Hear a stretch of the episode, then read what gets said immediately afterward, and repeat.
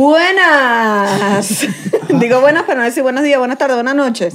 Genérico, a la No hora que lo sabemos esté cuándo la gente viendo. está viendo esto. a la gente- hora que, mira, a la hora que sea. 3 de A la la hora que sea. mañana, raro, un poco raro, pero bueno, Oye, sí. adelante. No somos un podcast de 3 de la mañana, eso sí No, les digo. bueno, a menos ¿No? que Yo no, he visto nosotros la... a las 3 de la mañana. Raro. Hermano, ¿qué- Bienvenidos al ¿Qué está cuartico. es eso? Estamos nuevamente aquí, En los este usuales, en estudio, este ¿no? estudio, para Como hablar de los temas que nos gusta. Estefanía León. Daniel Ya, tenemos que Enrique. dejar pa- espacio para los aplausos. Estefanía León.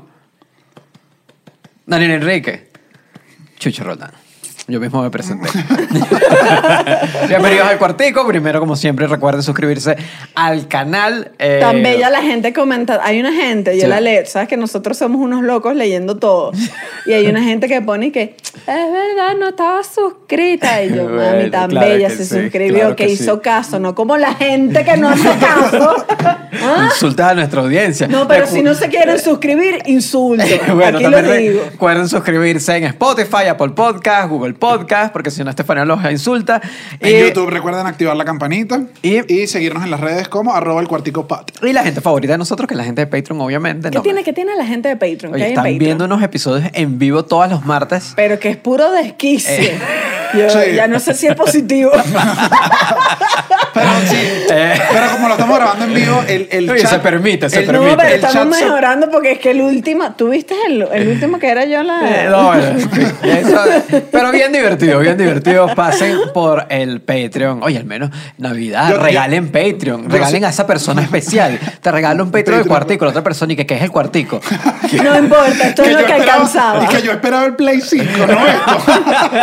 Oye, pero bueno, son 5 dólares. Es diferente. es diferente. Que además en los episodios de Patreon en vivo nos ha pasado, aquí hay que decirlo, nos ha pasado que la gente en el chat cuando está comentando en vivo ha sido más cómica que nosotros. Oye, nos, sí. pone, nos, nos obliga, pone- nos pone nos- activo, nos nos pone obliga a ponernos nos más arriba. activo. Unos chistazos ahí que yo digo, y la gente, hay una gente que, se, que la- se la tengo jurada, no lo, no lo que, que son más cómicos.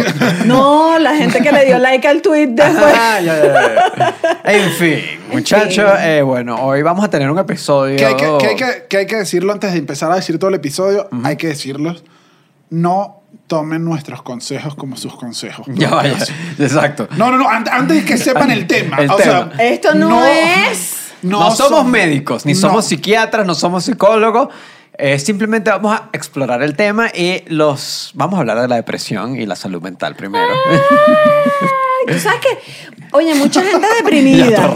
sí, hay mucha gente deprimida. No, pero mucha gente. o gente no o deprimida, tristica. gente triste, gente que Vamos se a siente decirle triste. los tristicos. Porque Vamos nosotros a- no somos Vamos a denominarnos en este programa como tristicos. Exacto, porque nosotros no somos psicólogos para estar diagnosticando a la gente Ah, bueno, si yo tiene sí. No, ¿Tú o sea, eres yo-? No, pero sí, yo, yo estuve deprimida. ¿Ah, sí? Diagnosticada. Claro, sí. Y la psicóloga no, no dan récipe, ¿no? Silencio. No, pero lo sabes.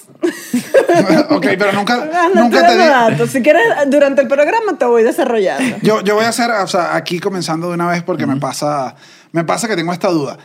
¿Tu psicóloga es venezolana? Sí. Sería muy raro tener una psicóloga siendo venezolano que no sea venezolana. Yo he leído full ¿Sabes de eso. que no? Ay, pero hay gente que no se siente muy a gusto. Yo creo que sí. Es que le tienes que explicar a todo, o sea, Le le tienes que explicar demasiado contexto y que sobre mira, Venezuela, ¿no? en el 98, Sí. psicóloga, y que vamos a hablar desde el 98. Yo, en, en mi opinión, ¿no? Que, ojo, ojo que no dije mi opinión personal.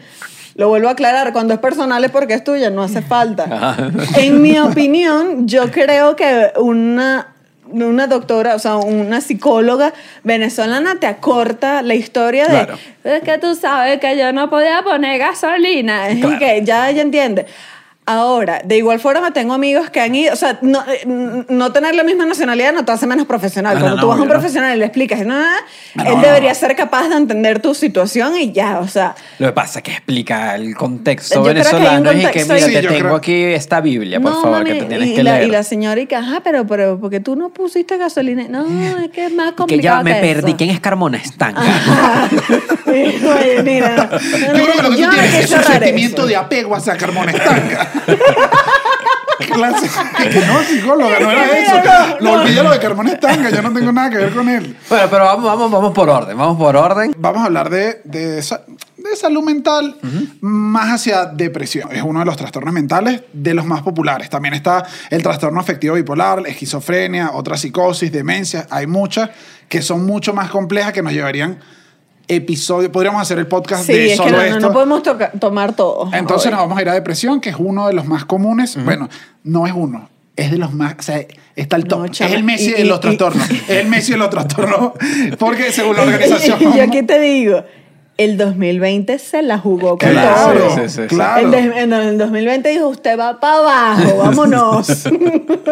Y por eso está la depresión que te digo afecta a más de 264 millones de personas en todo el mundo según la Organización Mundial de la Salud. Bastante gente. Oye. Parece que es bastante gente.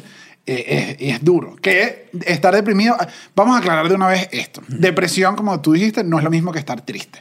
Estar triste, tú Es una emoción. Es No, una emoción, y- y- es una emoción, es un personaje intensamente. Es Ajá, eh, ya. que Chucho de hecho se vistió como el personaje intensamente. Claro, mira. está Eso fue lo que pensé. Ah,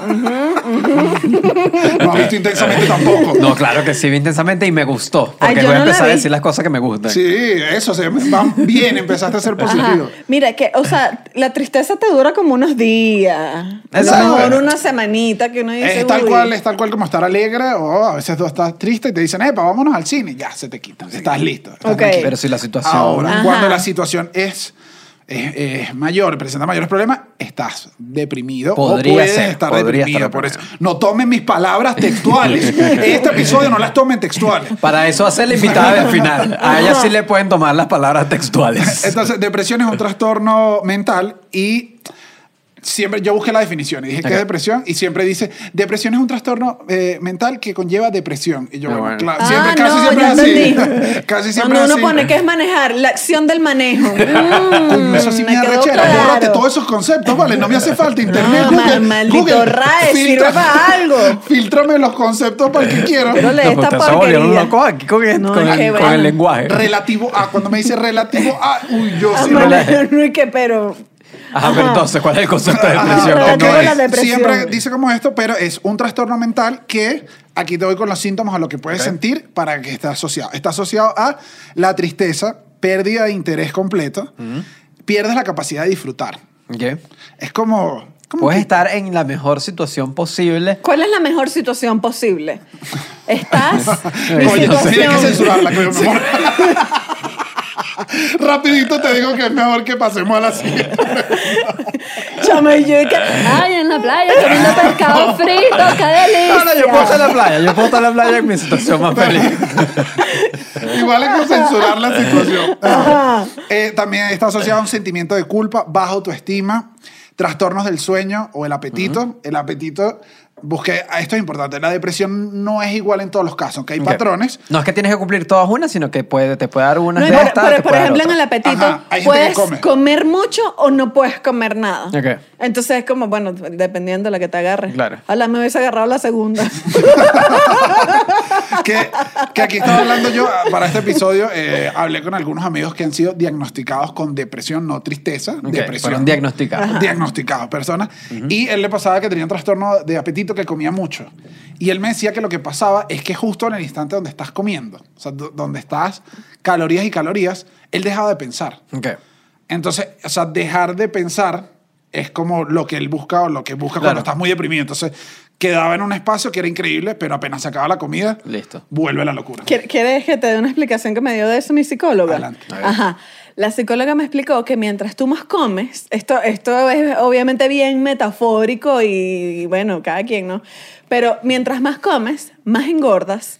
Y es como, eh, es como el procesamiento mental de que es- ti- tienes una capa de grasa y la capa de grasa te hace rechazar, o sea, eres rechazado por la gente y eso es casi en el fondo lo que quieres, que nadie te vea, que nadie, mm, y eso es como, yo como muchísimo y me pongo horrible y la gente se aleja de mí, así estoy bien aquí en mi tristeza. Ok. Ese es como más Una- o menos el racionamiento del subconsciente. Oye, me dejaste ahí, no, no, yo es dije, chama- no, está tensa hoy. Eh, ¿Qué otras cosas? Cansancio, falta de concentración. Ok. En general, entonces, le pregunté porque yo dije, bueno, leí todo esto y, y ¿dónde, dónde, dónde sé Ajá, la sustancia? Y es como que, es como que estás apagado. Claro. Es como que no quieres pensar en nada, no te quieres parar de la cama, no quieres salir. O sea, no es una tristeza de. No es, no es tristeza de domingo. No, es tristeza de Marley y yo. No es tristeza de. Marley y yo Sí, que sí, vi, estoy sí. triste, me quedé un ratico triste, abracé a mi perro, que en este caso eh, sería Chucho. eh, En esta metáfora. y, y después sigues. Pero no, es como, es, eh, es un sentimiento que es distinto. Ok. ¿Tú, has ido, ¿Tú has ido en un autobús y empieza a llover y vas así en la ventana? Eso. Eso es un Pa- pero para agregarle tristeza a tu vida, ¿no? Y tú dices, no, es que hoy me quiero sentir tristísimo. Pero yo creo que al contrario, cuando miro hacia la ventana es que voy alegre, porque si miro para este lado está la otra, está la persona sudada, están otro. parados y que En prefiero ponerme prefiero triste, para acá. No, triste pero como, para acá. como que soy protagonista de un video de Cristina Aguilera. O el Joker. Ese es el li- ese es el límite entre, entre estar mirando triste en el autobús. Pero en, en- en esto, y ahorita nos vas a decir tú que, que, que, bueno, que está- has estado diagnosticada. que pasé por ahí. Pero, y me corrígeme, yo quiero que me corrijas en este Ajá. episodio. Yo quiero que me digas que no es así, porque yo lo que hice fue entrevistar a amigos míos. Ajá. Me decían que es una sensación de, de que es como que te pusieran un filtro. Ok. Entonces, la realidad, la realidad es una. O sea, a- aquí está. Él me ponía. me La ponía este realidad ejemplo. es objetiva. Me, ajá, me, podría- me ponía Bueno, este no sé, ejemplo. pero- Llueve, tú te mojas. Llegas a. O sea, te cayó un agua, te mojó. Si tú estás en un estado normal o en un día normal estás tranquilo, Te mojaste. te mojaste, te puede dar Claro. rabia, te puedes molestar, Claro. te puedes decir triste porque, coño, se me dañó esto, o sea, Claro. se me dañó la lavada de esta ropa, qué sé yo. Pero cuando estás deprimido, dices, Es el fin del mundo. caes como, caes como en una espiral de, bueno, estoy mojado y esto fue por esto y no sé quién me miró mal. Es como un sobrepensamiento que él me decía que es que es agotador profundamente. agotador. O sea, que es, que, que es duro y yo lo, yo, bueno, te lo comenté, que es como cuando te aparecen los reels de puras chamitas bailando Ah. en, en no sé para Instagram. dónde va esto. No sé para Que dónde tú, va. que tú entras y solo caen bailes, bailes, bailes. y Ah, es como ya, una ok, pe- ok, ok, ok. Sustituye, Que el la- algoritmo, sustituye que a el la muchachita algoritmo. y pon tristeza. Exacto, que el algoritmo se te convierte en puro. Puro pensamiento negativo y es como que se van abriendo ventanas, se abren ventanas, se abren ventanas. Y solo va para allá y solo y sigues alimentando el mismo rollo. Y es uno y otra y, vez. y- y es como, es como, o sea, no, no, es alimentar el mismo rollo y es como si todo tuviera que ver en torno a ti. ¿Entiendes? O sea, simplemente es una lluvia que te cayó, pero tú empiezas, me cayó, y yo que no tengo esto. De y yo que no tengo. Claro. porque hay gente que le encanta el día que trate sobre ellos. Claro. es sobre ellos de forma negativa. Entonces, como, y me cayó la lluvia, claro, y por eso no tengo para comprarme otros zapatos. Y entonces, es que maldita sea, es que seguro Dios me odia. Y, y usted se va por Sí, ahí. bueno, yo no estoy aquí porque nadie me quiso dar la cola, entonces yo estoy aquí. Ajá. O sea, y yo tuve que... venir para acá y la persona ni siquiera me pudo decir, ajá, ¿y para qué yo tuve que venir de paso? A mí me pasó un día que, que me agarró una lluvia en una entrevista de trabajo y ese regreso... ¿Estabas deprimida en esa época? Sí, y en ese regreso era yo y que... Claro, ¡ah! claro. eh, Bajo la lluvia, pero Pero empapada. es que lo hemos hablado, es que lluvia, No, lluvia y depresión. lluvia y depresión. Y en el extranjero. Dios mío, mira. ¿qué más quieres de mí? Y, y en esto, habla, además, yo hablando con, con este amigo, que es un amigo de toda la vida, de, de la infancia, caí en cuenta de la poca información que uno tiene acerca de este tema cuando está pequeño. Sí. O sea, no hay... De parte de los padres, no como que... También creo que con el tiempo ha ido, ha ido mejorando de que uno empieza a No sé. escuchar más información sobre la salud mental y todo esto, pero cuando yo estaba en el colegio, por ejemplo, Pero yo creo No que es algo relativamente reciente. Que Sí, es algo reciente. Ir al psicólogo. Sí, sí, sí, pero por eso flu. que sí, cuando yo ¿Qué? era niño, adolescente, ese eso nadie te hablaba de eso. Claro, si a alguien le daba, es como que uno... No, Pero y, la te- de- y que tú dijeras que alguien en tu familia estaba... Eso era tabú. Iba al psicólogo y que está sollado, Sí, sí, está sí, loco. sí, lo no, no, no. escondían y eso. Pero si existía Ajá. igual la depresión. O sea, Bueno, que, no, que no estuviera igual estado. Claro. Pero, y ya aquí digo con este amigo que estaba hablando, pasó una vez que, el, que yo no sabía, él, él tuvo depresión desde muy pequeño. De hecho, fue diagnosticado como, qué sé yo, octavo eh, de bachillerato. Y recuerdo que una vez otro compañero de nosotros, obviamente uno no tiene manejo y uno dice, ah, lo que está es llamando la atención. O sea, de pequeño como que Y no entiende. "Fa- No, y más que en octavo grado son En los peores No, seres no. humanos del mundo. Mira, lo- no yo quiero- lo he dicho en este programa y lo vuelvo a repetir. Malditos liceístas, de verdad. Son los odios. Tú sabes que yo- a mí me pasa, re- a mí me dan miedo y todavía de adulto me dan miedo. Claro, a mí no un se grupo de un gente metro, joven Y hay en unos un- liceístas y uno que, que No, te- no, no. me van a hacer sentir inseguro a mis 30. No, no, es sin horrible. saber nada, Sin además. saber nada. Pero es que ese No, es el no, no. problema de los liceístas. son que muy tienen- sa- sa- tienen Unos un, salvajes. ojo agudo para No y, que, atacarte. y- y que- no, y que es un argu- claro, porque atacan lo que más Sí, te sí, sí. duele. Es, la, es la peor gente, en fin. Bueno, pero con así que si viene un liceísta en su calle, crucen. Malandro y liceísta. Pero con este sentido, nosotros no sabíamos que teníamos un amigo que estaba presentando un cuadro tan grave que no lo notábamos, más allá de que, bueno, está triste a veces. Y una vez un amigo lo agarró y le dijo, mira, mañana hay una fiesta. Mañana tenemos una rumba. Si tú andas con esa tristeza que cargas últimamente, que andas así, no vayas. No. Claro, o Claro, sea, eso, eso lo destruyó. Claro, o sea, eso lo mató. Eso fue como, marico, esto es... Y te lo contó ahorita. Claro, claro, me lo contó, me lo contó ahorita. te lo 15 años después. Claro, eso lo 15 años después, porque yo, no, porque yo le, yo le conté, alguna vez tuvimos un episodio donde él quebró. Él Ok. quebró, recuerdo, y fue un comentario mío como de una burla. y Ah, ¿fue tu cuando- culpa? No, e- este comentario no, pero otros sí. O sea, Ok. he hecho un chiste que los tendría que poner muy en contexto, No, pero no, voy a decir no, que no fue un chistazo. no fue un chistazo. No sé si les digo. yo subí- digo, yo subiendo las escaleras y dije, lancé el chistazo y, se nos des- no, no, se nos desplomó en llanto. O sea, fue complicado y ahí fue donde, esa fue la primera vez, yo estaría como en cuarto año ya ahí, donde dije, ah, no, esto es un problema más serio y yo lo estoy tomando de Claro. una manera de liceísta. Claro. También no me culpo a mí mismo, era un liceísta Claro, y todos fuimos no, no, no, liceístas. claro, Tú también claro. fuiste Yo liceísta. también fui Todos, todos lo liceísta. fuimos. Desafortunadamente. Para que no olvidemos la época de Estefanía Liceísta, vamos a poner una foto de Estefanía Liceísta. No, para me hagas para que esto. lo disfruten. Pero qué desgraciado. ¿ah? Ah, tú te vas a jugar esta conmigo. No, bueno, ya que estamos aquí No, en no, este programa, vamos no. a poner una foto de Daniel y Chucho Liceísta. No, Ok, también, también. Vamos a poner. Tenemos que ser igualitarios aquí. Qué desgraciado. Y yo me metí en esta pelea. Yo no quería mostrar fotos de mi liceísta. pero, pero en general, eh, sí es todo lo que hemos dicho, la depresión, ¿no? Pues- es, es ese... Sí, es que es como, o sea, sí, es la, la gran tristeza y no se te quita, ¿sabes? Y hay un momento que es algo clave que dijiste, que dices, ya, estoy cansado. O sea, no es algo que tú puedas manejar. Sí, estás cansado fácil. de la espiral no, de hay un momento que tú dices, ya, Claro, ya, quiero de- descansar de mi propia mente. O sea, no quiero oírme. Tienes como una voz en la mente, taca, taca, taca, taca, taca, taca, martillando, te dices, no, Ok. no puedo más, Y no puedo más. Esa es una de las razones por las que entonces eh, eh, existen los problemas que baja, te baja el alcohol, por ejemplo. Ok. O sea, que empiezas a buscar soluciones que Bueno, eso es uno de los riesgos, por ejemplo, que, que Claro, que te acerca, ajá, que te acerca de eso, en, en- en drogas duras o leves, cualquier tipo de drogas, para que lo, lo que estás buscando es eso mismo, que deje ese... ese Es- Pero, pero fíjate lo que estaba leyendo, que yo dije, esto es interesantísimo.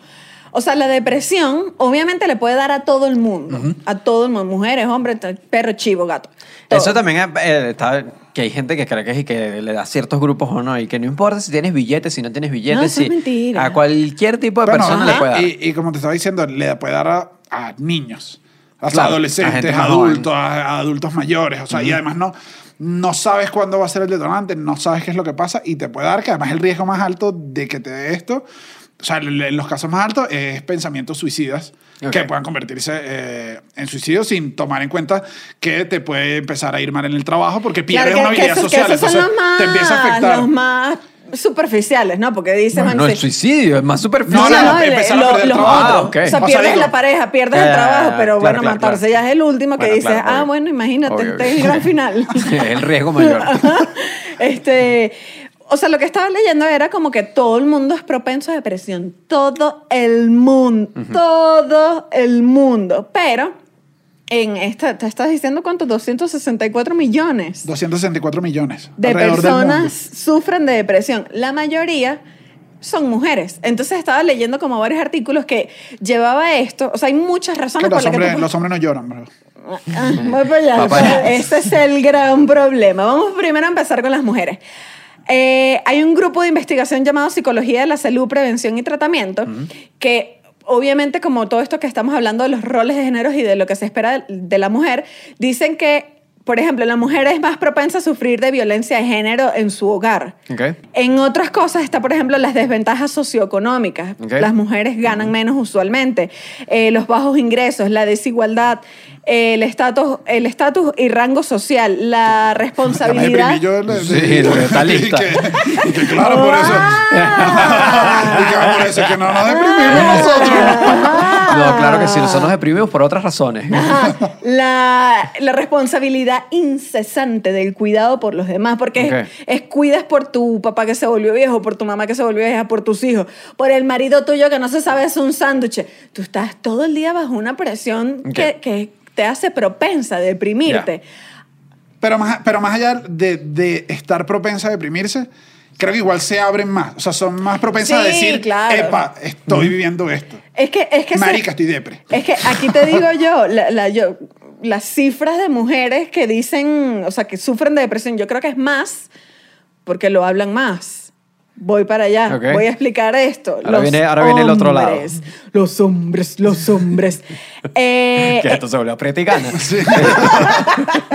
en España, el Centro de Investigación Biomédica en Red de la Salud Mental hicieron una investigación de que los hombres también se deprimen. Bueno, Julio. O sea, obvio, ¿sabes? Pero ¿qué pasa? Que no lo dicen. Ok. Porque han sido criados para no No. expresar emociones, para no llorar, para no decir que se sienten mal. Además que tienen una carga que es que yo tengo que proveer a mi familia, yo tengo que funcionar, yo tengo, ¿sabes? Es como, es una carga Y todo que- eso sin mostrar lo que se entiende como debilidad. Claro, Claro, es que- claro. o sea, No, y ¿qué- no puedes es fallar. eso? Entonces tú tienes que llevar alimento, tú tienes que comportarte así, tú tienes que hacer todo y de ti no se espera más nada Tú no sino puedes llorar jugando funcionar. futbolito. Bueno, eh, ¿Entiendes? O sea, Aunque en el fútbol la gente es más llorona. No. Pero en el futbolito con tus amigos no. Ah, bueno, o sea, no, no, no, cuando no. estás de repente viendo un juego sí te puedes abrir, pero en el fútbol con los amigos, ¿qué es eso? Escu- escucha esto. Entendemos entonces que a los hombres les cuesta un poco más, pero la Organización Mundial de la Salud tiene cifras de que no es que los hombres no se deprimen y no lo dicen, es que lo, lo, lo muestran de otras maneras. Lo manifiestan. Lo manifiestan de otras formas. Por ejemplo, el alcoholismo Tiene todo el sentido. tiene todo el sentido, que es, por ejemplo, la cifra en diferencia al hombre con la mujer es 20%, 20% de, este, de esta investigación. Los hombres eran alcohólicos, adictos a la bebida, en comparación a Deprimidos. las mujeres, Ok. que era 8%. Ok. Entonces es como que Claro, es que uno busca drenan por otras partes. Cuánta, cuánta cerveza apagan esos sentimientos. ¿Sabes por dónde drenan también? Que dije, ah, claro, esto tiene también sentido. Transforman sus emociones, transforman su tristeza en ira. Claro, esa Por es eso una hay unos clásica. hombres que es que, pero, ¿y qué pasó? ¿Y qué pasa? Que tú ves una gente Claro. que... que- Porque tú estás tan molestico. Dicen cuando los gringos le dicen snap, que, que es como que están y de repente es y que perra y se volvió loco un ataque de ira y una cosa. Y uno termina ahí, disculpa, compadre, no, estoy tristísimo, compadre, discúlpame. Y uno abraza y sale, compadre, perdón, los se dan así, no. Bueno, y, y- y- y ¿sabes qué pasa? Que la sociedad acepta más que un hombre sea Ah. iracundo, que un hombre esté molestísimo, a que un hombre esté triste. Es que no, tú eres estúpido. Entonces, los hombres, su- ustedes, ¿qué- qué- por favor, díganme. O sea, yo lo Ok. tra- cuando ustedes se sienten tristes, ¿qué hacen? Porque, bueno, no vamos a mentir, en esta mesa hay dos mujeres y un, hay dos mujeres. Hay dos hombres y una mujer. Lo sabía. Hay dos hombres y una la mujer. máscara tú. No, Al porque final- yo- ¿verdad? Que Al final eres soy tú el hombre. No, ¿no? porque ustedes son dos mujeres y un hombre. Esa era la verdad. Ajá. Yo voy al psicólogo. O sea, yo me abrí y un día dije, ah, no, es que estoy profundamente triste y voy a tomar esta acción. Y fui al psicólogo. Tengo tres años en terapia.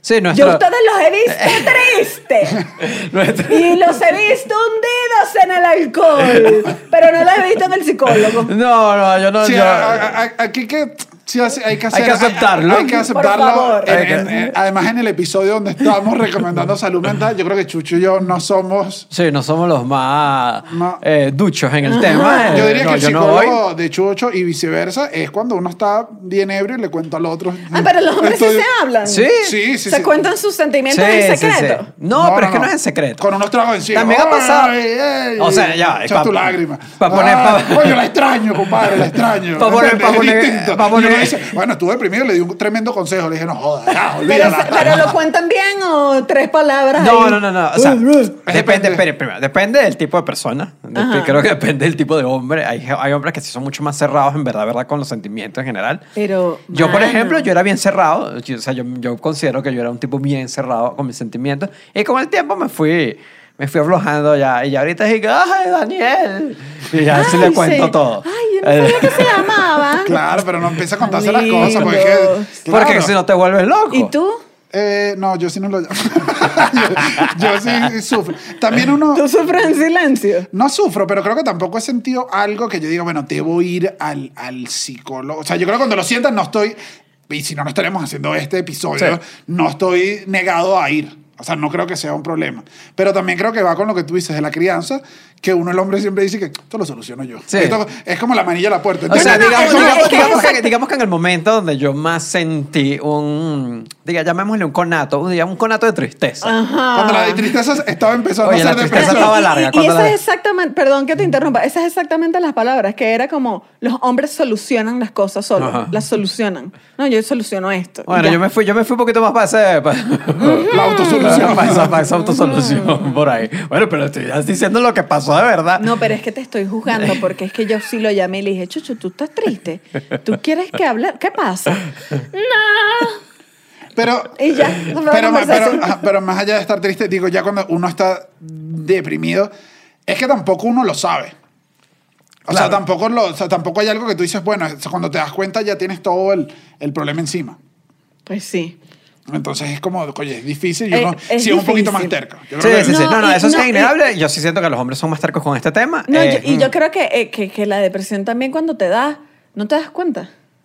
O sea, no, no, en, en el primer momento tú dices, ¿qué? ¿Yo? No vale. Bueno, pero creo que tiene, tiene que ver también mucho con eso de que nadie quiere aceptar que está enfermo mentalmente. Claro. O sea, eso es como es, es- es una yo creo que- aceptación bien, bien fuerte que hay, Pero- que hay gente que dice que no, no, nada está pasando. Y Pero- después pero yo termina creo que se viene una como pared, de un locura. tabú. Pero Sí. si viene un tabú y el, el- con el amigo que hablé me decía que exactamente decía eso, que uno no quiere aceptar y él ahora que entendió que tiene años en tratamiento, que está perfecto, le va bien, o sea, además no, no, no hay ninguna parte en su historia de, de tristeza actualmente que él me decía que era como tener un brazo roto, que es porque voy a esconder, Ah. o sea, porque escondes, porque vas a esconder que tienes un brazo roto si más bien puedes hacerlo todo y puedes, puedes generar que alguien diga, Claro. Chucho está haciendo todo con el brazo roto y lo está haciendo bien. Sí. Y es una ayuda mínima la que te tienen que dar. Entonces él Claro. dice que Sí. hablarlo ayuda a que otra gente que hable. te rayen el brazo, que te rayen el cerebro, te pongan ahí. te quiero mucho, tu amiguito, que te pongan mensajitos en la frente. Bueno, Pero, la conclusión es que hombres expresen sus sentimientos. pero ¿qué, te, ¿qué te iba a decir? Yo te iba a decir algo. Ah, ya va, ah, expresa un sentimiento que entonces el fútbol sí les Ah. permite expresar. Sí, o sea, hay espacio, hay Que, espacio. que eso era lo que leía, que, que hay unos espacios en los que los, los hombres suelen expresar sus emociones cuando se sienten en un lugar seguro consigo mismo, ¿sabes? Como que dices, aquí sí puedo. Y ese lugar suele ser el fútbol. Claro. Por eso tú ves a unos hombres, Yo en el llanto. algunos, que es y que... Yo Aquí- lo vi llorando por Messi, que y yo así. Sabes que yo una vez estaba viendo un juego Cuando Messi se iba a ir del Barça, venía llorando, vale. Llorando. Yo dije, Aquí no, no, yo no lo voy a jugar, pero... Transformé, transformé la tristeza en ira y recuerdo que estaba joven viendo un mundial. No recuerdo bien cuál era el juego, pero la madre de mi hija en ese momento, estábamos bien jóvenes, me dijo como que, ay, eso no importa. Y yo empecé a llorar por el juego. O sea, estaba yo llorando. Ella era fan de Servando y Florentino. Me volteé y le dije, hola, se muera Servando y Florentino ahorita. Porque era como, tú no te metas No con el fútbol, ¿entiendes? Que se muera Florentino. O sea, yo decía, Dios mío. que le- eso demuestra que estabas bien joven en ese Pero, momento. Pero Dios mío. que esa fue tu amenaza. Claro, esa fue mi amenaza y me dijo no repitas eso. Y fue como una discusión, obviamente bien juvenil. Bien joven, ¿no? Pero sí, hay, sí se permite el espacio y dentro de... No, pero fíjate, pero fíjate que eso que hizo tu, eh, la, la mamá de tu hija es un problema porque es como que el lugar que tú tienes para expresar tus sentimientos, ella dijo, ¿qué te pasa? Vale, no seas ridículo. Claro. Entonces es más bien como que... Es contraproducente. Es- sí, sí, saben que, que sí, que es ridículo, pero. Pero ustedes digan. Pobrecito Messi se va del Barcelona. No, qué vaina, vale. Claro, Eso, O sea, esa sería mi recomendación a, la, a la psicóloga. O sea, le, le diría, psicóloga, podemos cambiar todo lo que yo le voy a decir con Messi. Mira, que yo Y ahí sí, yo le, me- rapidito, en dos sesiones estoy listo. Oh, Dios mío, qué desastre. el otro, el otro punto eh, con, con este tema que estamos viendo era el... Es como que hay, hay muy pocos lugares en el mundo donde se asume que la salud mental se traduce en problemas para un país. O sea, si, hay un país que tiene a la población teniendo problemas mentales, le va, va a tener problemas el país en general. Entonces, eh, pero hay muy pocos países todavía que toman medidas. Uno de los que conseguí que era más temprano es Luxemburgo, pero bueno, son millonarios, así que tiene todo el sentido No, que lo bueno, hagan. claro. Que en Luxemburgo tienen, tienen un plan eh, de, de- de- de mejorar la salud mental que se llama eh, la educación positiva, es como le llaman allá. Es como un sistema de que desde que son niños, desde que son niños, le, le hablan a los niños sobre temas de salud mental, todo esto, y además le, le- no se enfocan en la educación en puros temas eh, de logros objetivos, de notas, de ta, ta, ta, sino que los enseñan además a tener habilidades de vida, se llama- le dicen. Claro. Que eso- eso Es implica- que el obviamente- sistema de notas te pone una presión No, de y, logros. que, y que no digo que no se haga, porque yo ahí sí creo que puedo ser un poquito más conservador de que sí que haya un... Claro, el, que el chamo que no sacaba 14, por eso está así. Ay, claro, claro, se te hizo fácil. No todos fueron tú. ¿Tú sabes quién tenía baja nota? Yo. Fin. La gente que sacaba 20 en mi salón. Ay, mi amor. Pero- así no. Adiós, vale. Pero es complementar esto con habilidades de manejo de emociones, de habilidades para la vida, de todo esto. Y esto empieza desde los niños. Empieza de los niños y justamente el, lo que dice una psicóloga ya de Luxemburgo que se llama Joanna West, que dice que estos sistemas, estos programas de educación positiva eh, previenen al final, a, a la larga, eh, previenen problemas de depresión, previenen problemas de ansiedad, eh, de autoestima, de manejo de emociones, empatía y auto, sus- autoeficacia, o sea, que la persona aprenda a manejarse sola y que no sea dependiente de los demás y todo eso. Y si eso lo haces de niño, bueno, claro, por eso es que al final ya eres Claro. un adulto todo funcional que le ganó al otro que está que no sabe no sabe expresarse. Pero tú sabes, voy, voy a traer aquí a colación dos cosas. Una que se me olvidó decir que cuando estábamos hablando del tabú, que cuando yo estaba chiquita, a mí me marcó un comentario de... Estaba con mi hermana, que es mayor que yo, y ella estaba con una amiga que era psicóloga, o sea, que Ok. es psicóloga. Y yo me acuerdo como que estábamos hablando de los locos de la calle, Ok. que eran los indigentes. Y era como, no, que los locos, los locos, los locos. Y ella como que dijo, oye, pero es que no son locos. O sea, no, Claro. ¿sabes? Este, es otra cosa. Y entonces, obviamente, yo creo que... Se, se- llama Raúl, no le digas así. Ajá, o sea, y el bicho se mandaba de alguien sin porque- hogar, o sea, no, bueno, eso o no le sé. gusta el tiner, no sé, pero no es que está loco necesariamente. Ajá, bueno, sí, no sé. Pero el punto era como que cuando tú entonces llegas a grande y te pones en la situación en la que tú dices, ¿qué? Que yo estoy loca. Claro. No, mi amor, ¿qué te va? No, que... mm, mm, mm, mm. Y se rehusan a ir Claro, al psicólogo es- porque no quieren aceptar que están... Y eso, pero si tienes una crianza, una educación Que te permite ser mucho que te más dice que mira, detecto esto porque desde temprano aprendí a detectar cuando Claro. se viene un rollo, obviamente vas a saber manejarlo mucho Claro. mejor. Y Ahora, vas a con lo- buscar ayuda más fácil. O sea, si necesitas ayuda, va a ser mucho. Ahora, con lo que tú dices, que estás diciendo ahí de, Luxemburgo. Luxemburgo. de Luxemburgo, mira, esto es valiosísimo para mí. Mi tía, por alguna razón, porque además mi tía no- creo que no fue el psicólogo de joven, pero mis primas y a mí nos metía en la mente, o sea, como que era una frase repetitiva en la casa, que era que hay que tener inteligencia emocional, hay que ser independiente económica. hay que-". Y yo crecí con un sentido de la era Carol G. No ¡Ay, Dios mío, pero qué me rico, qué rico! No, no, Carol G es muy empoderada. Ah, pero yo, yo crecí con, con este, o sea, me pareció tan valioso que Sí. un adulto te diga, mira, Claro. sé independiente, ten independencia, de- o sea, independiente emocional, independiente económico, no busques tratarte Sí, sí, a sí. alguien. Que hoy en día digo, qué increíble esto, Sí. que me sirvió porque hoy en día yo funciono sola y que pi, pi, pi, hago todo sola y resuelvo. Eres una ciudadana de Luxemburgo, Bueno, soy decir. yo. Si haces todo solo, vamos a pararnos aquí entonces. Porque no. se te ¿Qué podcast tú sola aquí. ¿Qué hago? ¿Qué, ha- qué hago si tengo simplemente la inteligencia emocional? O también estaba buscando como que cuáles eran los países que tenían mejores políticas de, de salud mental con la gente. Son pocos. O sea, todavía sigue siendo, en verdad. Claro. Eh, sí, por ejemplo, uno de los que está marcado así como que no lo está logrando es Estados Unidos. Estados Unidos no está, todavía no lo sabía. En Estados Unidos es más tabú, según estuve leyendo, de lo que, de lo que uno creería. Uno creería que Estados Unidos es como que bien avanzado en el tema y en general parece que sigue siendo bastante tabú y se refleja en el, en el tema del- del- del- de los cuidados médicos Bueno, de, es que de ese salud sistema mental. de salud estadounidense. Bueno, no, es, no es el ganador. El Ah. ganador, al parecer, pues... Suecia. No, Ah, ok. Alemania. Alemania, Ah, eh, Alemania tiene, tiene un buen tratamiento de, a la salud, eh, de salud mental para, la- para, el, para el pueblo, para la gente, para los ciudadanos. Porque eh, tú tienes que tener, en Alemania tienes que tener un seguro médico a juro. O sea, es como que tienes Todas que las tener- personas. Todas las personas tienen que estar aseguradas. Eh, y el 86% de las personas eligen el servicio de salud público. Ah, es mejor. No sé si es mejor o peor ¿no? porque no vivo en Alemania. Ah, ok. Pero el, el sistema de salud pública eh, trata los, los problemas mentales, eh, los, los problemas de salud mental los cubre. Y es como que no es que los cubre chimbo, sino que te dan tratamiento completo. Ay, o sea, chama, lo que qué tenga. delicia. Tú me estás diciendo que yo podía ir a la oficina y decir, estoy Sí, deprimida. sí, puedes, puedes, puedes Pero, pedir. pero, puedes pedir- no, bueno, pero tienes que estar deprimida. también.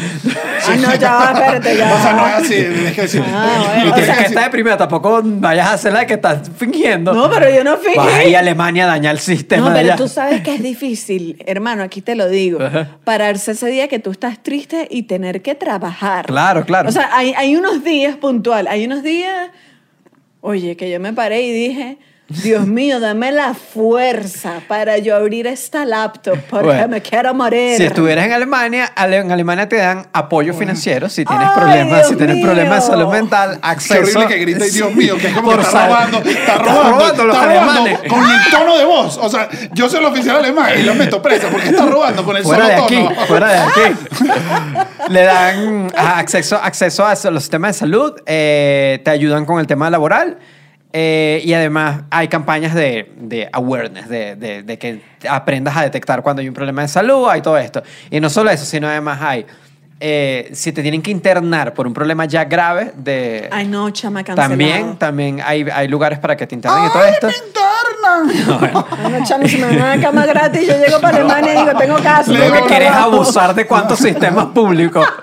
¡De todo! Y lo que me pareció... Quiero robar todo lo que me han robado. Lo que me pareció más loco fue que si te internas en un lugar por problemas de salud mental y después te dicen, ok, ya vas a volver a, la, a- a- a tu casa, te dan de alta, hay un sistema de transición donde te, te mantienen unos días, estás dentro del lugar, pero en la noche te vas a dormir a tu casa y así te van haciendo es que los alemanes, una transición ¿no? hasta que ah, saliste y no te diste cuenta. Y Claro. es como que, que, bueno, bueno, por eso que los alemanes son así.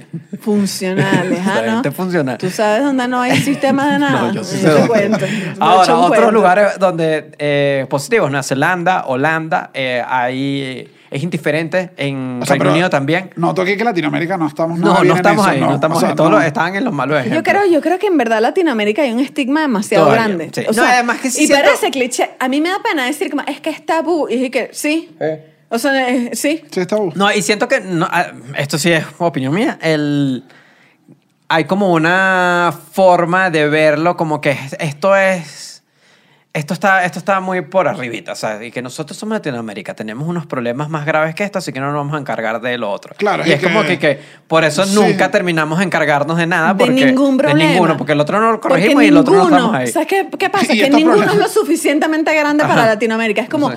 no, es que yo tengo otros problemas. Ah, bueno, Sí. eh, Sí, sí, sí. el racismo. No, mi amor, yo tengo otros problemas. No, Exacto. no, no, los gays. Y- no, es que yo tengo y otros así no se problemas. arregla ningún No, problema siempre final. tienen otro peo, Pero bueno, encárgate. eh, Nueva Zelanda, Holanda, el Reino Unido es indiferente de si, si, tu, si tus días que pides en el trabajo son por problemas de salud mental, así son por un problema físico. O sea, es como que mm, no puedes- importa, o sea, es como que lo pido y ya. Eh, ahora, conseguí dos países que me pareció bien loco, que es todo lo contrario.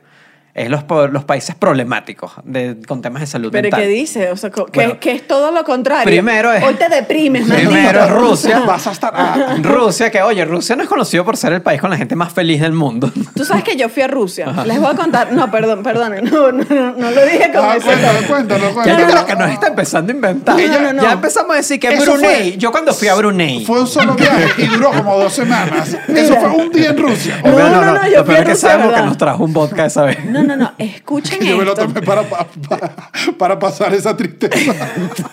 Miren, eh, eh, yo todavía vivía en Venezuela y en Venezuela ya estaba la crisis asentada y la gente estaba súper hostil. Era como una característica del día, ¿te acuerdas? Fue como un cambio, un cambio, un cambio en los de, venezolanos. de los venezolanos que, que ya no es que somos panas, hijo de No, es que era que uno que, hola, tiene La pan. gente estaba- ¿Qué coño no Sí. Y la gente estaba agresiva. Eso era como por 2015, 2016, que Como la gente 2015, estaba agresiva en la 2016. calle. Que uno iba y que ojalá Agresiva. me diga algo. Es que ojalá me diga Sí. para que tú Ibas veas. buscando peo en todos lados. Ajá, pero bueno, ¿qué pasó? Yo vi una señora, ¿te acuerdas que no Te vi, fuiste de Rusia. No vimos una señora tirando unas botellas, veías a gente No, no, como yo vi de todo en esos años. psicótica. Yo vi Bueno, de todo. La gente estaba sumamente hostil por el comunismo. Ah, bueno, yo me fui de viaje, llego a Rusia para conocer y me acuerdo que voy a comprar un ticket de metro para agarrar el metro y chica, hola, hello, me da un ticket. La típica, me tiró la mierda y yo que la gente te trataba súper mal y hice así, mira, ¡puc! Claro. la conexión comunista. Claro. Aunque bueno, ya ellos pasaron el comunismo hace No, bueno, muchos años. ya. No, pero esa gente todavía Bueno, está en ese quedaron, paquete. Pero Y sí por te eso tanto vodka. Bueno, Claro, no sé. aquí tiene No, sentido. es que tiene que ver por el frío. coincidencias son... Ah, el frío. Mira, yo- Ah, el frío, yo no- el frío deprime. No, yo no fui en época Ya, de tampoco frío. nos volvamos locos aquí diciendo que deprime y que no. El Yo frío no, deprime. yo no fui en época de frío. Yo me montaba en ese metro y decía, "Mm, hermano, son las de la tarde. Ya pasó. Y el trabajo, casi que porque Bueno, huele así. En Rusia eh, es, uno- es un país que más bien ha echado para atrás los, los beneficios que, que hubo sobre salud mental. En, en los 90 eh, crearon como todo un sistema de, de, clínicas y hospitales para salud mental, todo esto, y los han ido desmantelando, más bien es al revés. Los han ido cerrando, se están disminuyendo la cantidad de lugares, la gente cada vez se trata menos y es como... Claro, para Putin eso es debilidad completa. Y que, Es que no es que para Putin, es que en el país se asume el- los problemas mentales, de salud mental, como una debilidad. O sea, es una debilidad, entonces como que aquí eso no pasa y aquí no hay eso. Entonces eso más bien lo que está pasando es que, imagínate esa locura, que además que los ti- que tienen el problema, nadie se lo está tratando como país y bueno, bien están cerrando. El otro caso sorpresivo fue Japón. Japón... No, Ay, chame, Japón suele siempre- tener- Japón Aquí es al revés, aquí es al revés. En Japón, eh, primero, la gente no pide días de descanso de- por enfermarse. La práctica más común es que uses tus días de vacaciones Para- cuando te enfermas. Ah, ay, Porque tú es tienes como, que... Es como es que un tú tienes que, tú tienes que trabajar, porque es que allá tra- es trabajar hardcore así. Y tú, tú- no eres muy amiga de ese plan. Mira, para Japón ahorita no estoy yendo. Aquí eso cambiaste, aquí cambiaste la tónica respecto a Alemania, ¿no? Para Japón sí no te va. Y lo más loco es que hay un, hay un problema en Japón de sobretrabajo. La gente trabaja de más. Claro, por eso son voluntariamente. tan buenos. Ok. Voluntariamente. Incluso hay una palabra que se llama karoshi, que se traduce como muerte por Se traduce sobretrabajo. como, mano, estoy mamado. No, es, muerte, es peor, es muerte Cuando no por va la tienda. sobretrabajo. O sea, te mueres. Es que te mueres por trabajar mucho. Y se llama Karoshi. Karoshi, karoshi, hay una palabra. Entonces es como que allá es todo El lo- trabajo me salió Karoshi. Entonces, eh, Anótalo, anótalo para que yo lo lleve molestando. molestando cuando vayas para Tokio. El-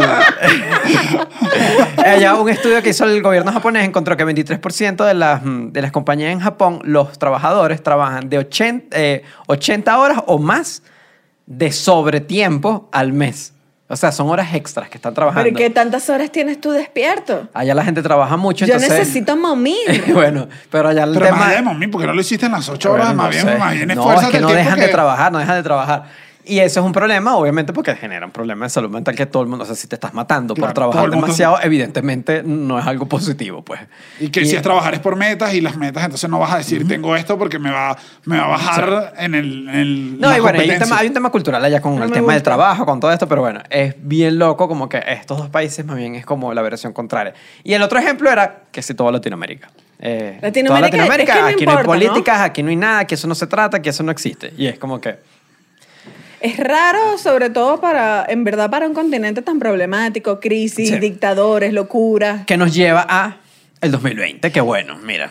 Mira, Ahí no- aquí lo que es ¿qué pasó? interesante es que en 2020 es indiferente si estás en América Latina, si estás en Japón, si estás en... A todo el mundo le agarró por igual. La, tris- La- la, la tristeza tristetación. corona. Bueno, primero es obvio... Bueno, igual no es in- indiferente, porque quizás Bueno, en Alemania podías ir a tratártelo más rápido. Obvio, claro, sí. sí. Pero me refiero, el, es obvio de que el. No, no, eh, según estuve leyendo, es que estaba leyendo un medio y era científico y arrancaba como que. Bueno, obviamente iba a haber problemas mentales en el corona. Que Y según bueno, la investigación del Investigation Discovery. Es obvio. Pero era de esperar y efectivamente pasó. Hay un aumento de, prole- eh, de- de- hay un problema de salud mental ligado al coronavirus porque nos encerramos en las casas, no estamos Temor a, socializando. conta- temor a contagiarte. Temor a contagiarte, miedo. hubo de todo, o sea, agarró por muchos lugares. Ya hablar de la primera fase, creo que estamos ya tarde de que, eh, o sea, de cómo, qué es lo que nos puede pasar, no es que qué nos puede pasar, qué es lo que ya pasó. Tú sabes que, tú Sí, sabes que sí nos pasó a los tres que lo hemos hablado de hecho varias veces, que no recordamos. Sí, eso es bien loco. Fue como que lo bloqueamos y es como que no, yo, no, yo no tengo como, como memoria Hay exacta unos que meses fue en que yo marzo, que fue abril, yo que desperté fue en julio. Yo más o menos en julio, en julio, agosto yo desperté que- también. Ajá, yo desperté como en agosto, que era mi cumpleaños, y yo dije, ay, gracias. Qué egocéntrica. Pero bueno, el, el CDC, el Center of Disease Control and Prevention de Estados Unidos, hizo una investigación específicamente del, del, del corona, y este está bastante nuevo, y encontró, hizo un estudio en 4.000 en 5.470 eh, pacientes comparados a preguntas que le habían hecho respecto al 2019, y consiguió que se triplicó los síntomas de ansiedad y se cuadruplicó los síntomas de depresión en, en, los mismos, en las mismas personas que le hicieron la encuesta desde hace un año. Es bastante. El- las, las personas que encontraron que tienen más problemas eh, en el corona son eh, las personas que tenían problemas preexistentes de, de problemas mentales preexistentes. Claro que, el coronavirus lo, lo Eh, las arriba. personas de bajos ingresos, que es obvio porque la ansiedad que te va a agarrar en una situación como esta. No, y si, no, va a ser si más fuerte. perdiste trabajo, no pudiste trabajar más, imagínate.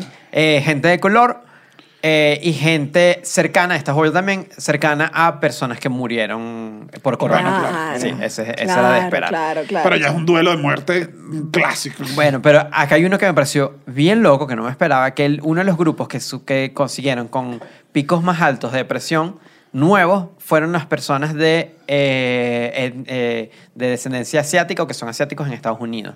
Y está ligado a cómo los trataron A la por el corona. discriminación. Fue por discriminación, sí. Claro. Claro. Que porque entonces La como que... sopita, Exacto. Ah, la- que la maldita los chistecitos, los que En chistecitos. murciélago. Estados, eh, o sea, es un caso clásico de que Trump llamó el virus de China virus.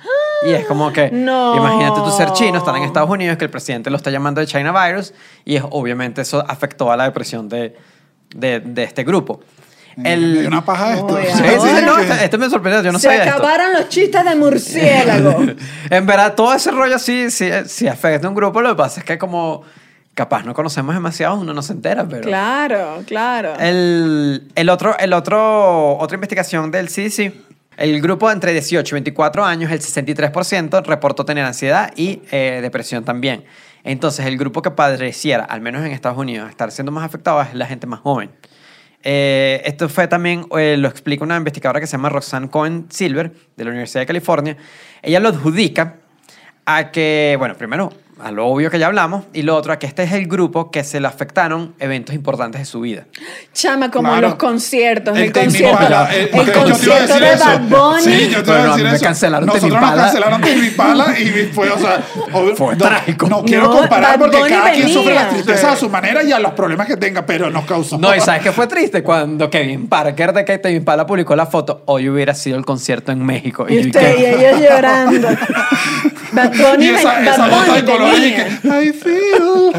Bad Bunny venía y yo esos reales los tengo ahorrados desde el 95. Y yo Cuando no dije, sabías que existía. No, Bad mi Bunny. amor, yo iba a primera fila. O sea, yo dije, voy con Bueno, todo. pero los, los eventos, que- los eventos que probablemente eran las graduaciones, bodas, eh, gra- Ah, graduaciones de, ok. de- de la universidad. Ay, claro, Todo esto que se quedaron sin eso, porque en verdad, por mucho que quieras, es y que una graduación por Zoom es y que. Imagínate mamarte en un buen número cinco años de universidad. O sea, Sí, sí, que te fue bien y pasaste todo y le echa- Y dicen, no, mami, que el título te va a llegar con el mototaxi. Que, para que bajes a buscar lo que está abajo. La tristeza. No, la yo- tristeza. busqué en secretaría. Ah. Es eso, Mira, eso. no. Y, no es que, y no es que después lo vas a vivir, es que no lo viviste y ya. Y ya. Y se acabó.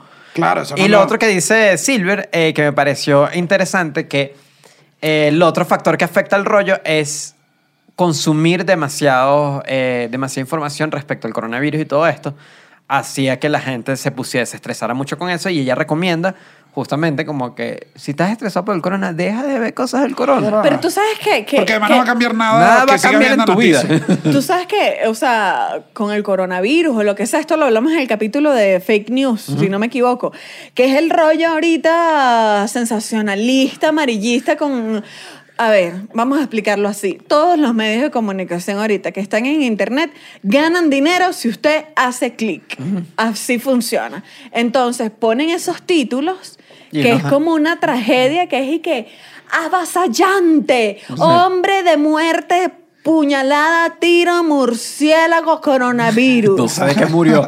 No sé si fue un murciélago que llegó y le dio una una puñalada. Ahora te voy, a- Una te voy a decir, defendiendo un poco estos medios, le hubiese dado clic a esa noticia porque Claro. suena buena. Claro, pero entonces hay un punto que uno mismo dice para ver qué fue lo que, lo que desató la ira a Jennifer López y das clic, ¿sabes? Pero hay un punto donde el título es tan estresante y te condiciona tanto a la emoción, ¿sabes? Que es y que qué tristeza y dolor. Este hombre, y uno ya hay que, ay, a ver qué le pasó a este hombre desde la tristeza y el dolor. Y que, no, no quiero lo- dejar de seguir. Adiós. Eh, Exactamente. Pero bueno, eso es más o menos esto como siempre. Normalmente sí me gusta recalcarlo de vez en cuando, que normalmente usamos, normalmente usamos ejemplos de Estados Unidos porque Estados Unidos tiende a, A registrar muy bien sus datos.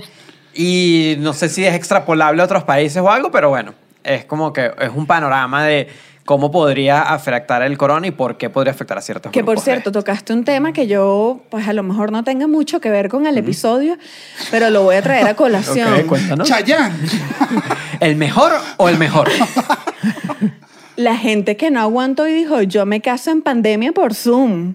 Y puso ese padre ahí a trabajar por Zoom y uno dice, te podías esperar un año más. Oye, sí. ¿Cuál era el miedo en esa relación que tú dijiste? No, No, papi, eso ven hay que- acá. eso hay que asegurarlo, eso hay que Ven acá asegurarlo. que con pandemia todo Sin sale por. Zoom, aquí todo el mundo se conecta, se acabó, siéntese ahí en el mueble de la casa que nos vamos a casar. Oye, Y mucha bueno, ya, ¿no? ya no hablando de las... De Chayanne. bueno, para recalcar si hemos dicho cosas buenas, para asegurarnos de las cosas, como dijiste al, al principio del episodio, vamos a recibir a, a nuestra invitada de hoy, que no es experta en Chayanne ni en Ah, bodas de no, Zoom. entonces imagínate. Así que vamos a, a recibir a Yorelis Acosta, quien es psicóloga clínica y social e investigadora de la UCB. ¿Cómo estás, Yorelis? Hola, ¿cómo están? Bien, gracias. Ay. Mira, este, este, este tema, oye, denso, complicado, triste. Y la verdad es que no puedo dejar de pensar en Venezuela porque mientras estábamos investigando, pues encontramos que hay países que sí tienen como campañas de salud mental como más frontales.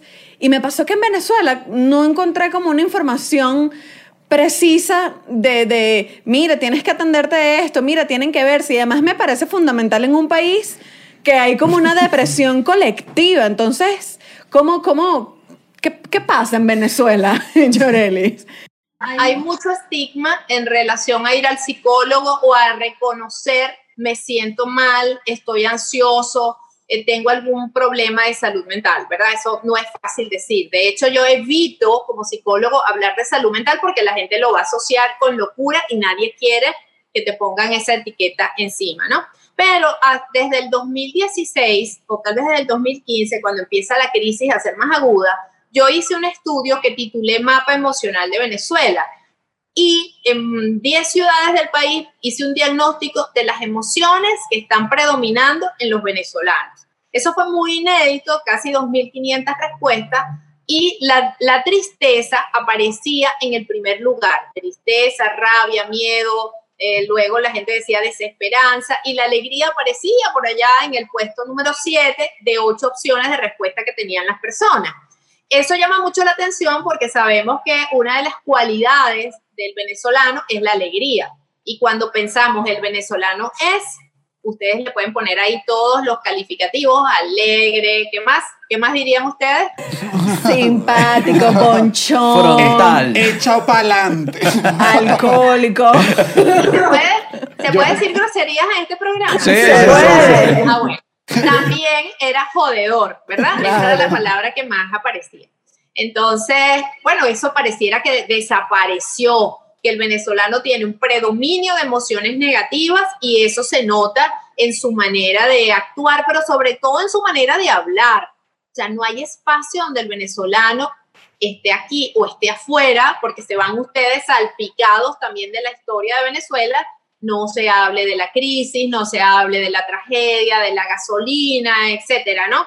Entonces, definitivamente nosotros estamos marcados por la historia, estamos enfermos psicosocialmente y tenemos que empezar esa recuperación, porque las emociones son los lentes con los que tú vas a ver el mundo. Si tú te pones los lentes de la tristeza, si eso es lo que te acompaña, el panorama que, que tengas enfrente te va a parecer, pero terrible, que no hay salidas, etcétera.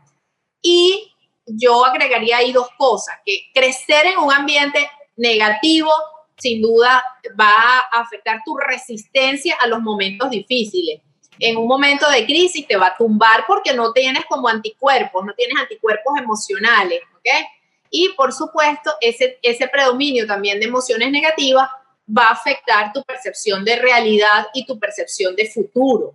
Por eso también mucha gente se ha ido, se han ido por muchas razones, pero también eh, mis alumnos me lo dicen, mis alumnos me dicen, profesora, no vemos nada en este país. Eso no pasaba en mi generación. Mi generación cerrábamos los ojos o con los ojos abiertos, uno seguía soñando, seguía, bueno, de cuando yo me gradúe, yo voy a hacer tal cosa, yo voy a viajar y voy a regresar, yo voy a hacer un posgrado y regreso. Pero mis alumnos cuando me dicen, no veo nada, es que aquí no veo nada, tiene que ver con ese predominio de emociones y la percepción de realidad. Entonces las emociones son importantes y eso es lo que está pasando. Tenemos muchos años de crisis, estamos muy lesionados física y emocionalmente y eso, bueno, ha teñido también nuestro día a día y nuestra resistencia, incluso la capacidad para ver oportunidades en medio de la crisis, porque no todo el mundo está mal en Venezuela. Hay algunas personas que dentro del contexto han podido ver esas fisuras, ver esas oportunidades, desaparecieron estos negocios y pueden aparecer otros, y entonces ves una Venezuela que, que es un abanico de opciones, gente que está bien, gente que está viendo oportunidades y otra gente que está muy mal, gente que está tirada en el piso, hay de todo. Yo, Yoreli, esta, eh, esta es una, una pregunta que me salió aquí, una pregunta. De ese estudio, ¿cuál es el estado más feliz de Venezuela? ¿Quién, el estado Sucre, ¿ok? Nuestra productora sucreña. Claro. Suc- sucrense. Claro, con esas playas hasta yo lo recuerdo, lo recuerdo perfectamente, ese, esos primeros resultados, porque era incongruente, decíamos, pero si el estado Sucre es de los estados más pobres de Venezuela, ¿verdad? Este, aparecía los- la alegría arriba, en segundo lugar expectativa, en tercero, o sea, las emociones positivas salían arriba, como el 70% de las respuestas eran positivas, es decir, Narnia quedaba por allá. Y, y como psicólogo social, yo también me preguntaba, bueno, este, ¿qué pasa ahí? ¿Cuál, ¿Qué elementos culturales también pueden existir? ¿Qué está pasando en estas personas que en medio de la precariedad ellos sienten que, que todo va bien? Pues que, que la alegría era la emoción que estaba predominando. Pero así hubo otras sorpresas en ese estudio, como la tristeza predominaba en Carabobo y en Zulia, por ejemplo. Y decíamos, pero bueno, si los zulianos, el maravino, es un tipo que se hace escuchar y se hace sentir en cualquier parte del mundo, ¿no? Pero el que está aquí está muy aplastado. Pero bueno, entonces yo me quedé estudiando como investigadora, que es mi trabajo fundamental, me quedé estudiando estados de frontera porque en las fronteras, en esos estados, pues la gente está mucho más golpeada. Bueno, todos para la playa. Sí, los orientales, como siempre. Bueno, esa, esa es la segunda hipótesis. En el mar la vida es más sabrosa. Claro. Playa, pescado y curda. ¿Qué más se le puede pedir? Ajá, como si yo sospecho que tengo, que tengo síntomas de, que me doy cuenta que estoy, que no solo estoy tristico, que, que tengo, digamos, depresión, digamos, bueno, ¿qué es lo primero que debo hacer? Debo ir a buscar una cita, buscar info, ¿cuál es el camino a alguien que dice, sí, estoy deprimido? Sí, bueno, varias cosas. Ese desánimo, ese me siento mal, tiene mucho tiempo contigo. Pudiéramos hablar de más de dos meses, ¿verdad? La, la tristeza es pasajera. Tú- un día, dos días, pero luego tú te puedes mover. E inclusive tú le puedes, te puede decir un amigo, chico, pero vístete y vámonos al cine y vamos a hacer algo diferente y tú logras, bueno, salir Pero cuando estás en depresión, no. Cuando estás en depresión, pues hemos visto cómo la gente está totalmente desanimada, hay una pérdida de interés de actividades, las personas no quieren animarse y hay otro conjunto de síntomas como el insomnio y lo que es muy grave, pensamientos eh, suicidas, ¿verdad? eso es un síntoma de alarma en las personas que están deprimidas. Eh, cuando hablamos ya cerca de dos meses, donde la persona dice, mira, yo me siento mal, yo siento malestar, no soy yo, no logro eh, salir de este estado emocional negativo, hay que buscar ayuda. Hay, también hay algo que hemos eh, notado en general, sobre todo, obvio, que todos, ya, todos los venezolanos ya tenemos a alguien afuera, eh, que el tema migratorio afecta anímicamente a, los venezolanos muy, muy fuerte. Por ejemplo, si alguien que está en un país de Latinoamérica, qué sé yo, y está sufriendo un problema que podría estar derivado de la migración, ¿cuál es el camino que podría tomar una persona afuera y que capaz no tiene unos recursos demasiado fuertes para, para, para atenderse médicamente? ¿Existe alguna organización, existe alguien que, que, que ayude a los venezolanos en esa situación? Bueno, fíjate que ahorita hay venezolanos en todas partes y hay organizaciones también de ustedes mismos, pues se, se unen y saben que el tema psicológico es importante.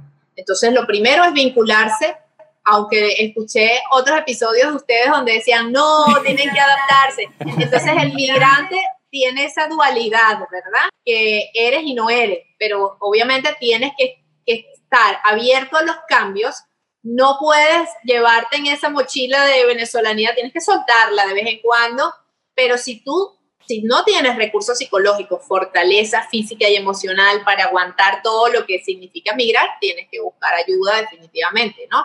Y también está pasando que aunque tú te imagines cómo va a ser la migración y dónde vas, aunque no todo el mundo se va tan preparado, ¿verdad? Es cuando tú llegas al lugar nunca va a ser igual a lo que tenías y siempre va a ser diferente, como el matrimonio, ¿no? Sí, yo estoy preparado para casarme, pero cuando estás ahí con la otra, con la pareja, tú dices, este cuento no me lo habían contado así o no me lo había imaginado. Entonces, aunque tú te prepares, siempre va a ser así. Así que hay que, hay que buscar siempre ayuda. Afortunadamente, yo creo que este tiempo de pandemia hizo también a la gente tomar conciencia que la ayuda online es efectiva, ¿ok? Antes tú le decías a las personas, no, es que yo lo voy a atender a distancia. No, no, no, no, no, tiene que ser presencial, yo tengo que verlo, ¿no? Ahorita no, ahorita todo el mundo sabe que tú puedes recibir eh, asistencia a distancia y es igualmente efectiva. Yo, por ejemplo, uso muchísimo las redes, eh, con mis pacientes he estado en contacto, nos mandamos voice, les mando tareas por email para que podamos ir avanzando en los tratamientos y en, lo, en, en las intercesiones, no como antes de que, bueno, ahora tienes que esperar una semana hasta que vuelvas a estar conmigo, sino que puedes mandarle alguna infografía, información. Y en estos tiempos de pandemia yo me he dedicado a crear materiales también que puedan ser útiles para las personas, que puedan ser descargables y lo que es telepsicología ha generado bastante ayuda. Y uno de los últimos podcasts que hice sobre los duelos y, y se llama Estamos en duelo porque no es un solo duelo, no es el duelo del que se fue, sobre todo que nos tenemos que preparar porque ya viene Navidad y eso al venezolano le pega muchísimo. La familia con la silla vacía, con el televisor, con el teléfono ahí abierto, ¿verdad? Eso todavía no lo hemos asimilado porque no somos un país migrante, no nos asumimos todavía así, a pesar de los 5 millones que están fuera, como el portugués o el español que son migrantes y para ellos pues ya es como natural que la gente tome esa decisión.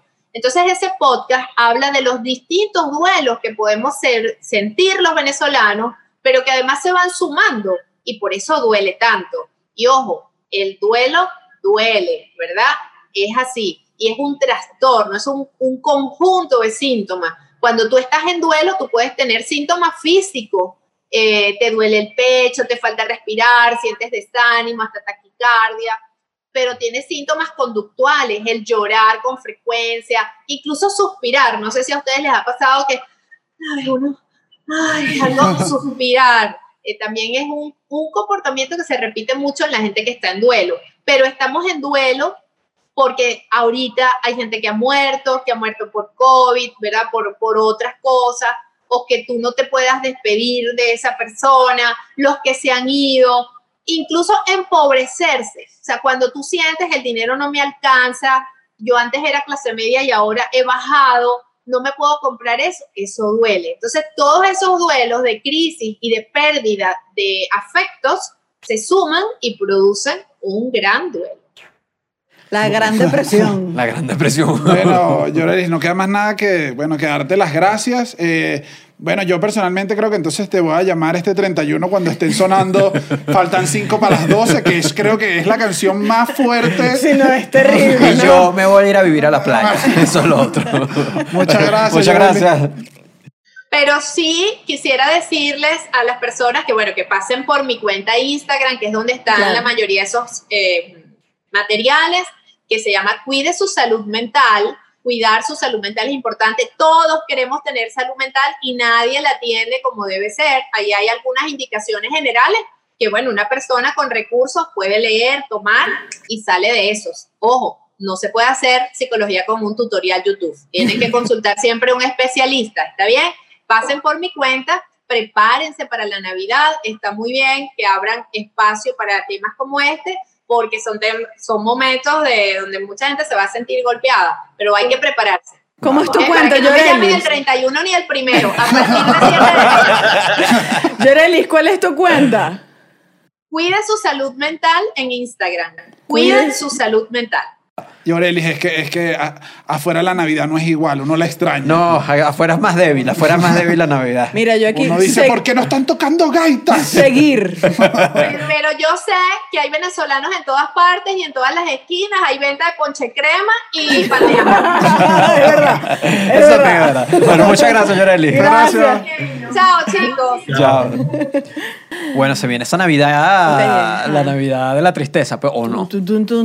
Pero sí, sí, o sea, sí entiendo, sí pega. La Navidad fuera, sí, Sí, sí pega. pega. No, porque- si pega y te, no, te, pega en te- todos te inunda lados. la tristeza. Incluso en tu casa, incluso en tu casa, imagínate que estés en Venezuela, cualquier excusa, que se murió yo no sé quién, que el, el tío, que la gasolina. No, que en general yo he sentido, yo he sentido varias. Navidad. Más que era yo he sentido particular. varias navidades tristes últimamente porque ya- estando en Venezuela, porque igualito ya nadie estaba en Venezuela. Ajá. Y fuera de Venezuela, entonces tampoco estás con la gente que está fuera de. Venezuela. Entonces, como que Oye, pero llevamos no varias te- navidades No, que y que, sido- y, que la, y que la fecha es tan particular para los venezolanos. O sea, Sí. teníamos unas costumbres tan claras que era Sí, como sí, que, sí. ay, mi primera yaca, la, todo tiene unas reglas. pero no vamos que- en ese hueco No, ahorita. sí, sí, Bueno, sí, no sí, vamos, no, a terminar, arriba, vamos a el episodio en esta nota. No, al contrario, no, no. vamos para arriba. Yo lo que digo es que, o sea, a ver, hay ciertas cosas que sí puedes hacer por tu salud mental, que no es como que las estoy aconsejando, que es y que no, mami, es que tú haces esto y te curas, es una maravilla.